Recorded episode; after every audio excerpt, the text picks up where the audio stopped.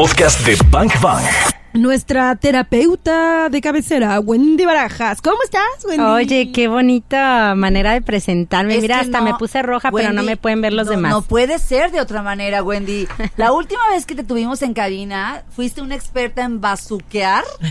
Nos dejó llenos de bazucazos. Bueno, pues ahí disculpen porque generalmente así hablo yo en todos lados. No, Lo hombre, bueno no- que aquí les gusta, hay personas que No, mira, que no, no. no te preocupes por eso, Wendy. Además, tú como terapeuta sabes que algunas veces hay que así a una parte de nosotros, llámale la sombra, el inconsciente, eh, lo que tú quieras, el, el diablo, el otro, Sí. el... De hecho, dicen que la parte bonita de dar terapia es que ahí es el único lugar donde el cliente no tiene la razón. Entonces, creo que estoy en el lugar idóneo porque sí, justamente ese sería el trabajo, no decir lo que tú quieres escuchar, sino realmente lo que te va a ayudar a Lo avanzar. que confronta. Exactamente. Pues entonces queremos mucha confrontación y mucho bazucazo. Por supuesto, porque para salir del lugar en donde estamos y no estamos cómodos, pues se necesita poquito de valentía, poquito de arriesgarse, poquito de, ¿no? Poquito de todo. Poquito de todo y a lo mejor en el proceso dices, uy, qué doloroso, pero estoy segura que cuando llegues ya así al lugar a donde querías estar, pues eso va a estar increíble. Eso es verdad. Y por eso está Wendy Barajas, porque hoy vamos a hablar de SOS en este martes de SOS, cómo recupero mi autoestima. ¿Por dónde vamos a entrarle, Wendy? Porque de entrada algo se perdió. Claro. Mira, primero tenemos que entender qué es la autoestima, porque si no, no podemos partir de nada, ¿no? Claro. Si no entendemos realmente a qué nos estamos refiriendo cuando hablamos de autoestima, que es la percepción que tú tienes de ti mismo. O sea, el cómo te ves físicamente, cómo ves tus emociones, en general, cómo te percibes a ti mismo y cómo te calificas. Entonces, imagínense, cuando nosotros nos calificamos con un cero o estamos teniendo pensamientos negativos o nosotros mismos somos los que siempre nos estamos atacando con lo que hacemos, pues desde ahí podríamos tener un foco rojo que no estamos teniendo la suficiente autoestima para enfrentar la vida. Percepción de mí. Pero puede dar para los dos, para los dos lados, ¿no? Es decir, no tengo la suficiente autoestima O ando muy elevada. Ok, si habláramos de que estás muy elevada, no hablaríamos de autoestima, hablaríamos de ego, ¿sí?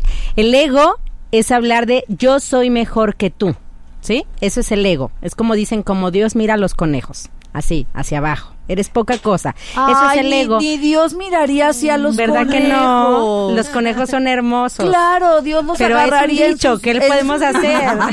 Oye, mi- oye, Wendy, ahorita que estamos, eh, que dices del ego, este, mm, tengo una duda y qué bueno que ahorita lo, lo, lo mencionas. Porque yo creo que el ego es bueno, o sea, de pronto, de pronto a lo mejor el ego exacerbado, pues no, pero, pero el ego como el, quizá como el miedo, eh, pues funcionan como para, para protegernos, o el ego es como, como, como tu yo, pues, o sea, lo, lo, lo que yo soy, ¿no? Lo que pasa es que si tú tienes una buena autoestima, Cari, o sea, si estás en un buen nivel en la relación contigo, no es necesario pisar a los demás. Pero ¿sí? el ego es pisar al otro. Sí, porque el ego estaríamos hablando de yo soy mejor que tú. Entonces, para yo ser mejor que tú, a lo mejor en muchos momentos voy a tratarte de bajar a ti con tal de yo subir. Cuando yo tengo autoestima, te veo casi a la misma dirección que a mí y como yo me siento bien, voy a tratar de impulsarte para que tú también crezcas. ¿Sí? O sea, no necesito apachurrarte para yo crecer. Al contrario, busco que tú también crezcas y yo también crezco con eso. Bang Bang en Nexa desde la una. Quien ha perdido su autoestima, ¿cómo está, Wendy? No, pues de entrada todos los pensamientos o la gran mayoría de pensamientos que va a tener esa persona de sí mismo van a ser con un toque negativo, este, en esta parte de no poder lograr las cosas, no soy lo suficiente, para qué me pongo metas si lo que me proponga ni siquiera lo voy a lograr, o si lo logro ni siquiera va a ser tan bueno, sí, porque lo que yo hago está mal. Claro. Oye, Wendy, ¿puede suceder que tú eh, aparentemente tengas una muy buena autoestima y que incluso seas una persona realmente eh, de ego inflado, pero que cuando haces eh, una reflexión o un trabajo interior te des cuenta que es porque tienes una autoestima de la fregada? Sí, claro. Te digo, sobre todo mucho tiene que ver en el cómo te relacionas con los demás. Si tú buscas lastimar a los otros, primero es porque no estás teniendo una buena autoestima. ¿Sí? Fíjate, a mí me ha tocado conocer pacientes que en consulta me platiquen ni siquiera, o no ni siquiera, pero si tengo años sin verme al espejo, porque no puedo ver a la persona que tengo enfrente. ¡Ay, qué O sea, imagínate a lo que puedes caer cuando tienes tu autoestima así, de tener años sin verte, o sea, ni siquiera saber si tienes una espinilla, porque lo que tú ves no te puedes ver a los ojos. Oye, Wendy, ¿y puede suceder también que tú veas un reflejo distorsionado de la realidad cuando tienes una autoestima mal? De hecho, en realidad eso es lo que pasa, Cari. O sea, es como, por ejemplo, las personas que viven con anorexia o con bulimia, por ejemplo, las anoréxicas que ellas se sienten gordas y tú las ves de 30 kilos hechas hueso, justamente eso pasa con alguien con baja autoestima. O sea, es tan distorsionado la forma como tú te ves que no es realmente lo que está pasando. Ojo, esto lo tenemos que tomar en cuenta porque aunque tú como mi amiga te acerques y me digas, claro que no, Wendy, todo lo que tú haces te sale muy bien, mira, eres la onda, yo te admiro, No no sirve. sirve. No, mira, no lo que me sirve. dijiste me entró por uno y me salió por el Sí, otro oído. sirve. Sí, no, no, ¿sí? no. Entonces también, se los digo porque hay mucha gente que en temas de depresión te diga, échale ganas, la vida es muy no, bonita. no, no. Ay, de verdad no están ayudando en nada. Entonces, alguien con autoestima baja es un trabajo personal que tiene que hacer. Todo lo que tú le quieras decir como amigo, como familia, no va a servir. A lo mejor lo único que le podrías decir es ve con un experto. Exacto. Eso sería lo más sensato, ¿no? Sí, sí, de hecho es lo y único luego te van a que contest- podríamos hacer. contestar, ¿y para qué eres mi amiga entonces? Si no vienes Pues y me te amo escuchas. tu amiga, te mando con la Wendy Barajas. Claro, porque acuérdate que también tú como amiga no vas a ser un bote de basura donde nada más van a venir a contarte sus penas y tú te vas a quedar con toda esa emoción negativa. Ouch. Cuídate también como amiga, pon un límite y di no cuando te quieran contar este tipo de cosas, porque no te ayuda a ti tampoco en lo personal. Y bueno, eh, cuando ya estamos eh, detectando bangers, si ustedes están detectando que por ahí algo les está encendiendo un foquito rojo, lo, lo interesante de esto es que sí podemos diseñar o sí podemos, eh, sí, diseñar la ruta de salida de esto, ¿no? Ir hacia la meta. Y eso es a lo que, a lo que, a lo que, bueno, pues veniste, Wendy. Sí, claro. De hecho, yo les diseñarla. platicaba ahorita en el corte que la forma como nosotros trabajamos es jamás nos vamos a centrar en el pasado porque el pasado ya no lo podemos cambiar y si nos centramos en el pasado simplemente vamos a perder tiempo. O sea, ¿sí? te estás refiriendo a un punto del pasado En el- que quizá generó que mi autoestima Sí. se fuera al suelo. Si nosotros queremos entender el por qué te pasó lo que te pasó, pues no sirve No, es realmente que de nada. Además, cuando yo te conteste el por qué te pasó lo que te pasó, ¿qué? ¿Ya se resolvió? Claro que no. Seguimos en el punto uno. Entonces, lo que tendríamos que hacer, si ya identificaste que tienes un problema de autoestima, ahora vayámonos a futuro. O sea, en un futuro, imagina como si hubiera llegado una hada madrina, todo mágicamente se resolvió, ya estás ahí, tienes la autoestima suficiente que tú quieres, estás al 100% en tu vida. Ahora lo que quiero es que visualices cómo es tu vida en ese momento. ¿Sí? Si planteamos a futuro, ¿qué estarías viviendo? ¿Con qué personas te estarías relacionando? ¿Qué metas habrías logrado? O sea, ¿cómo visualizas tu vida en ese momento para saber hacia dónde tenemos que partir? Bang Bang en Exa de 1 a 4. Seguramente algunos de los bangers que están ahí escuchándonos se pregunta o, o dice, ¿qué onda Wendy? ¿Estás diciendo que vámonos al futuro y que dejemos el pasado porque ya pasó? ¿Y qué onda con lo que me sucedió? ¿Tú qué sabes? Yo estoy traumado porque a mí de chiquito me pasó esto. ¿Qué onda con esas teorías que dicen que hay que ir por el niño interior y sanarlo para poder continuar? Lo que pasa, digo, no podemos descalificar ninguna de las teorías, Cari. Yo creo que aquí más bien es preguntarse cada quien cuál es el objetivo que tiene. O sea, si tu objetivo es entender qué pasó, no me llames. Pues tienes que ir. yo te llamo. Sí, sí, sí, sí. no me llames en qué sentido, porque yo no te puedo ayudar en esa parte. ¿Sí? Si a mí me llamas es porque quieres resolver la situación. Punto.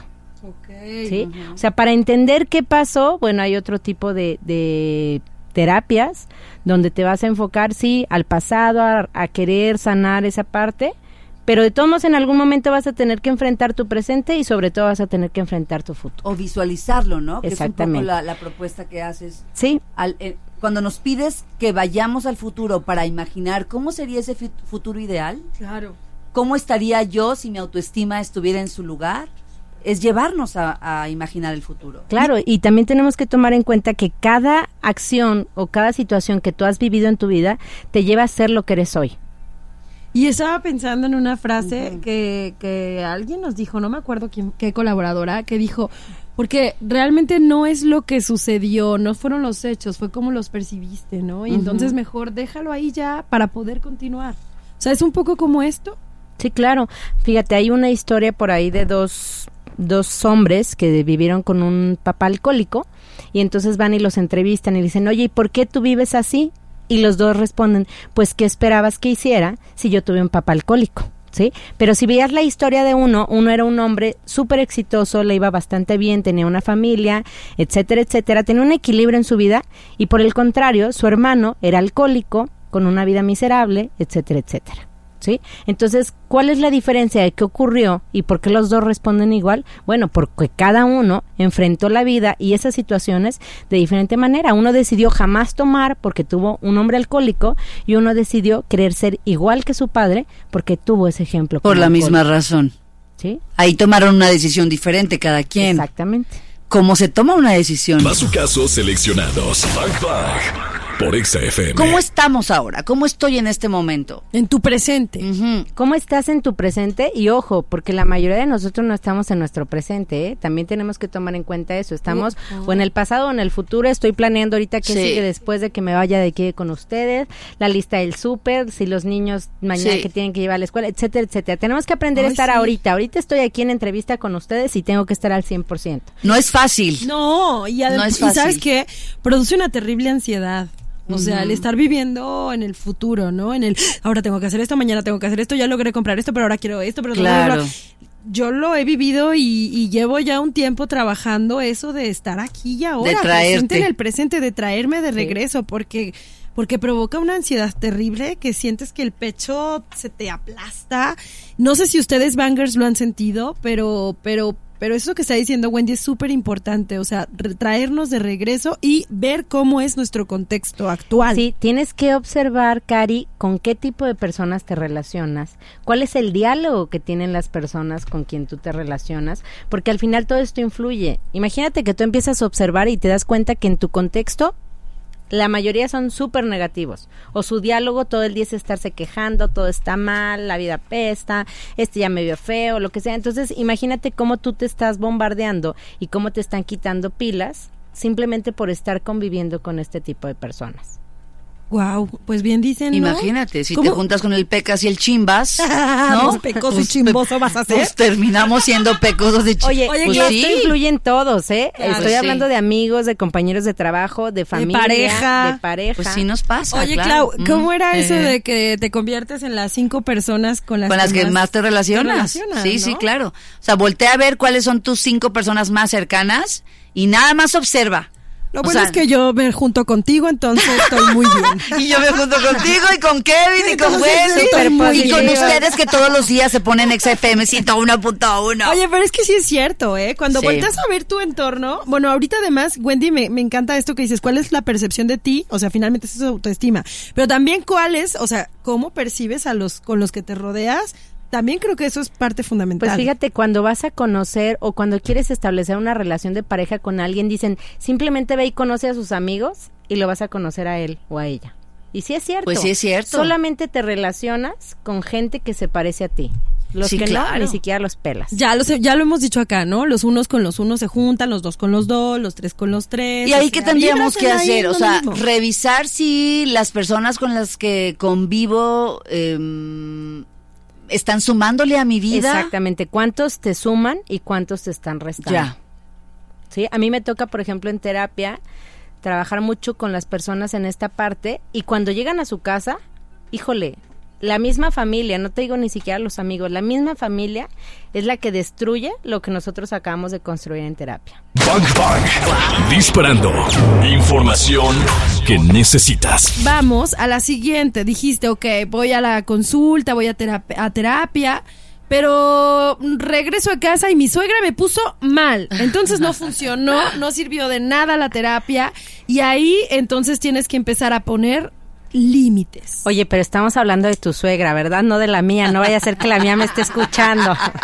No, mi suegra es un amor, es, un, es, es así nada más, un ejemplo. Ah, bueno, es algo que nos contó el vecino del amigo del tío. Exacto. Este, fíjate que aquí en Guadalajara tenemos un problema muy serio con el aprender a decir que no. Totalmente. No sabemos decir que no, es como, oye, tal cosa, ah, sí, yo, yo te llamo, yo te busco después, oye, vamos a tal lado, ah, sí, este, sí, yo ahí llego, y no llegan, ¿no? O hacen las cosas, pero enojados. Sí, claro. Entonces, la realidad es que tenemos que aprender a poner límites y a saber decir no cuando no quiero. Es muy sano. Sí. ¿no? ¿Y, y, ¿Y por qué nos costará tanto trabajo? Digo, debe de ser algo como aprendido, debe de ser algo como social, porque si te vas a otros estados de la República, sobre todo para arriba, Sí. es como todo te lo dicen en la Sí, cara, no ¿no? pasa. Y nada pasa y hasta se ven simpáticos. A ver, no por eso siempre me juzgan yo que soy del norte o qué. Exacto, Pues yo será. creo. ¿Será? Sí, yo sí este, coincido con Wendy que, que sí, este, por ejemplo, algún tiempo trabajé mucho con gente de la Ciudad de México y ellos no tenían empacho, por ejemplo, en decir no. Y, y cuando algo me pedían a mí y ya sabían Ah, que yo ya, bien buena onda iba a acceder, aunque yo por dentro estuviera como... "Uy". Ok. Y sí, es una cuestión de irlo aprendiendo. Es más, Y es muy algo sano, ¿eh? tan sencillo. Vete a cualquier este de estos lugares de venta, súper, lo que sea, y te dicen, ¿quiere redondear?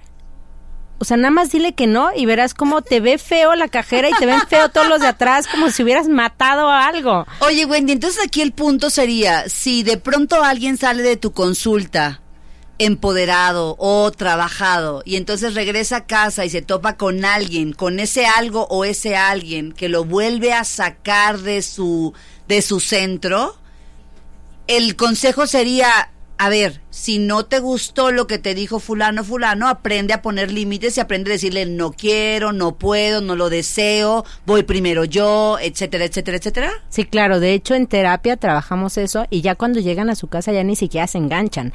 Yo siempre les doy un ejemplo que es, para que haya una pelea se necesitan dos. Claro. uno peleando solo parece loco. Entonces ya Sí. cuando llegan a su casa con esa idea de si él se enoja o ella se enoja y yo no me enojo, él está loco y yo ya no.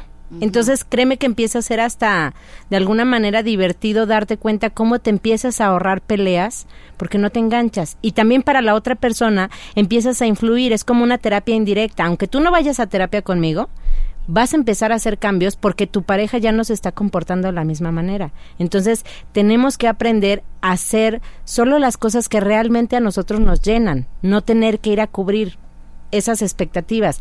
La gran mayoría de la sociedad aquí está viviendo a través de las expectativas que tienen los otros, no las que tienen ellos mismos. Oye, Wendy, pero cuando uno pierde la autoestima, quiere decir que escucha más la voz del exterior, la Sí, voz de los otros que su propia voz. Sí, porque su voz en su percepción no vale, Pues no tiene valor. no tiene valor, o sea, todo lo que yo pienso, lo que hago, es más, visualmente yo me veo mal. Claro. Ujú. Y lo vas retroalimentando y retroalimentando y retroalimentando. Y sí es cierto, al final tú proyectas lo que interiormente está pasando. Entonces, aunque te pongas lo que te pongas y te vistes como te pongas, no, no importa, o sea, te sigues viendo mal porque interiormente la distorsión que tú tienes no te está ayudando. Ya, ya, ya, ya. Bien, la idea es que nos, que nos, que nos lleves hasta, hasta esta posibilidad de recuperar nuestra autoestima.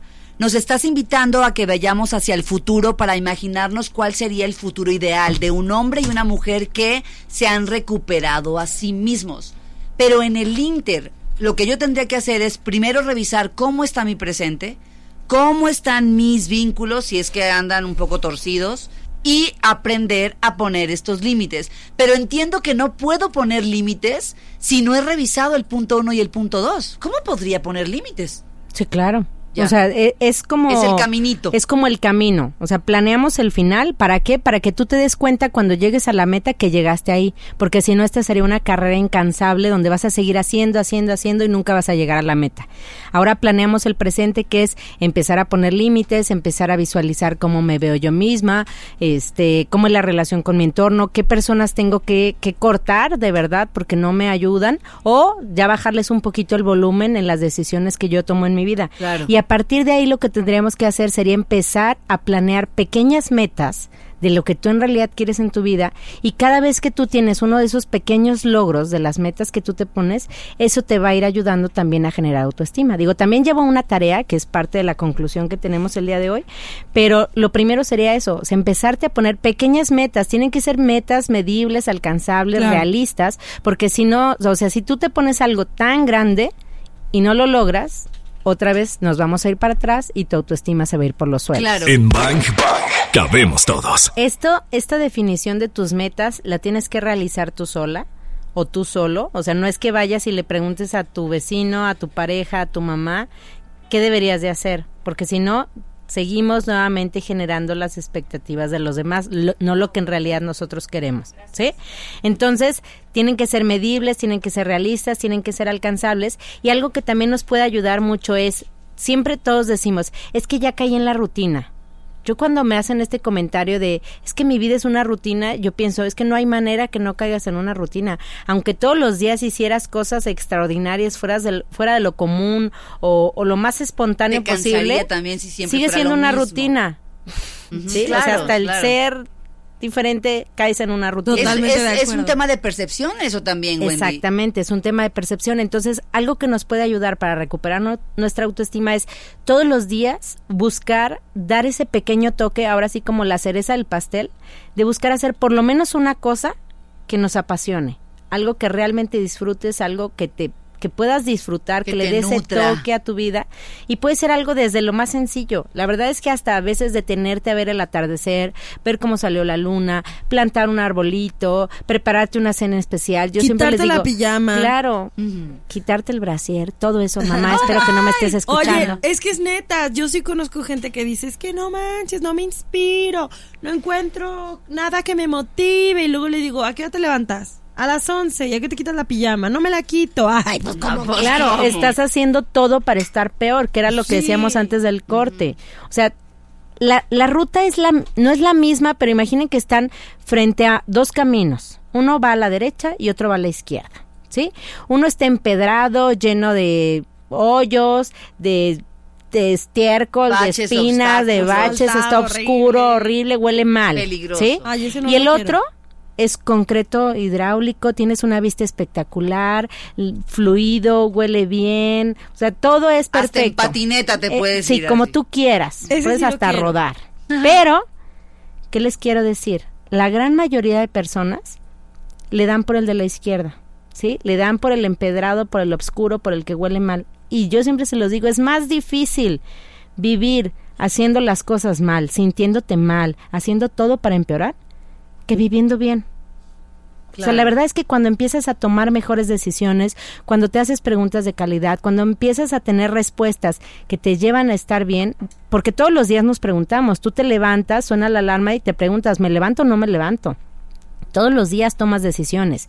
Entonces, de acuerdo a las decisiones que tú tomas, cada día, hago ejercicio, no hago ejercicio, como sano, no como sano, me como todo el pastel o, o mejor una rebanada delgada. Si me explico, cada decisión que tú tomas te lleva a avanzar por el camino que tú eliges. Y no hay más que tomar esas decisiones lo más consciente posible, ¿no? Exactamente. O sea, porque finalmente si vamos actuando o si vamos viviendo la vida como un robot y ni, y ni te acuerdas en qué momento decidiste comerte el pastel entero y no solamente una rebanada, pues bueno, las consecuencias ahí están. ¿no? Sí, y estás haciendo todo para estar peor, pero de verdad implica más trabajo estar peor, créanme, implica más estar peor, duele más que estar bien. Establezcamos metas entonces que estén íntimamente alineadas con lo que nos gusta, con lo que nos apasiona, con lo que nos nutre, con aquellas cosas que vibramos.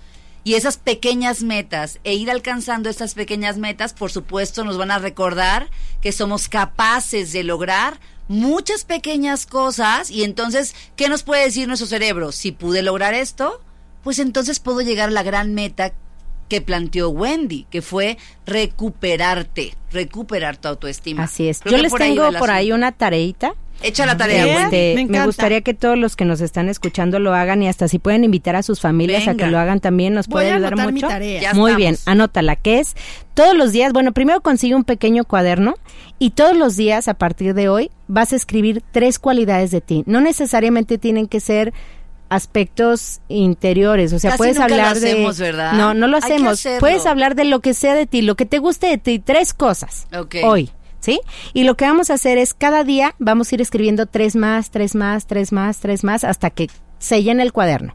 Pero ahora lo que vas a hacer es Qué las chulada. mañanas, todas las mañanas, en cuanto tú despiertes, vas a agarrar tu cuaderno, vas a leer lo que has escrito y vas a escribir tres nuevas. O primero escribes tres nuevas y lees toda la lista. Qué y va a ir creciendo. Pero lo vas a hacer en cuanto despiertes. Justo casi casi en cuanto apagas el despertador, agarras tu cuaderno, escribes tres nuevas y las lees. Y te vas a vivir tu vida. Y en la noche, justo antes de dormirte, que tu último pensamiento sea agarrar esa lista y volver a leer todo eso que ya llevas.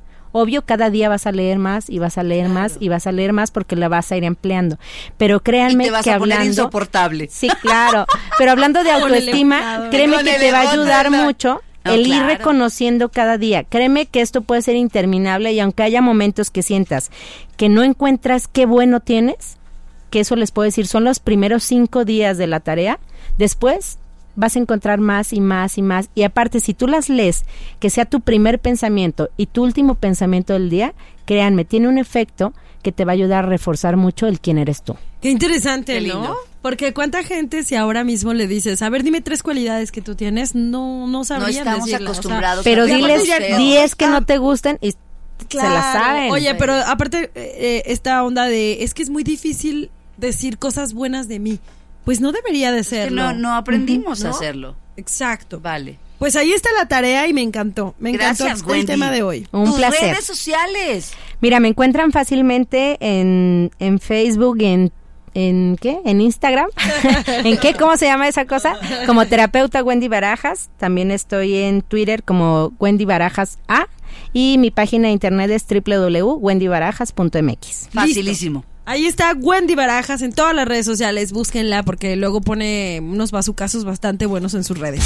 Ya escuchamos lo mejor de este podcast. ¿Cuántos bazucazos recibiste el día de hoy? Porque yo me voy muy descalabrada. Anótalos todos. Y si los quieres escuchar en vivo, pues sencillo, búscanos en ExaFM 101.1 o también lo puedes hacer en las plataformas digitales. Todos los días de 1 a 4 de la tarde por XFM 101.1. Ahí está Bang Bang en vivo. Arroba Yo soy arroba caritorres.mx. Y yo soy arroba claudiafranco.mx. Gracias por escuchar este podcast, Bangers. Te voy a disparar, te voy a disparar.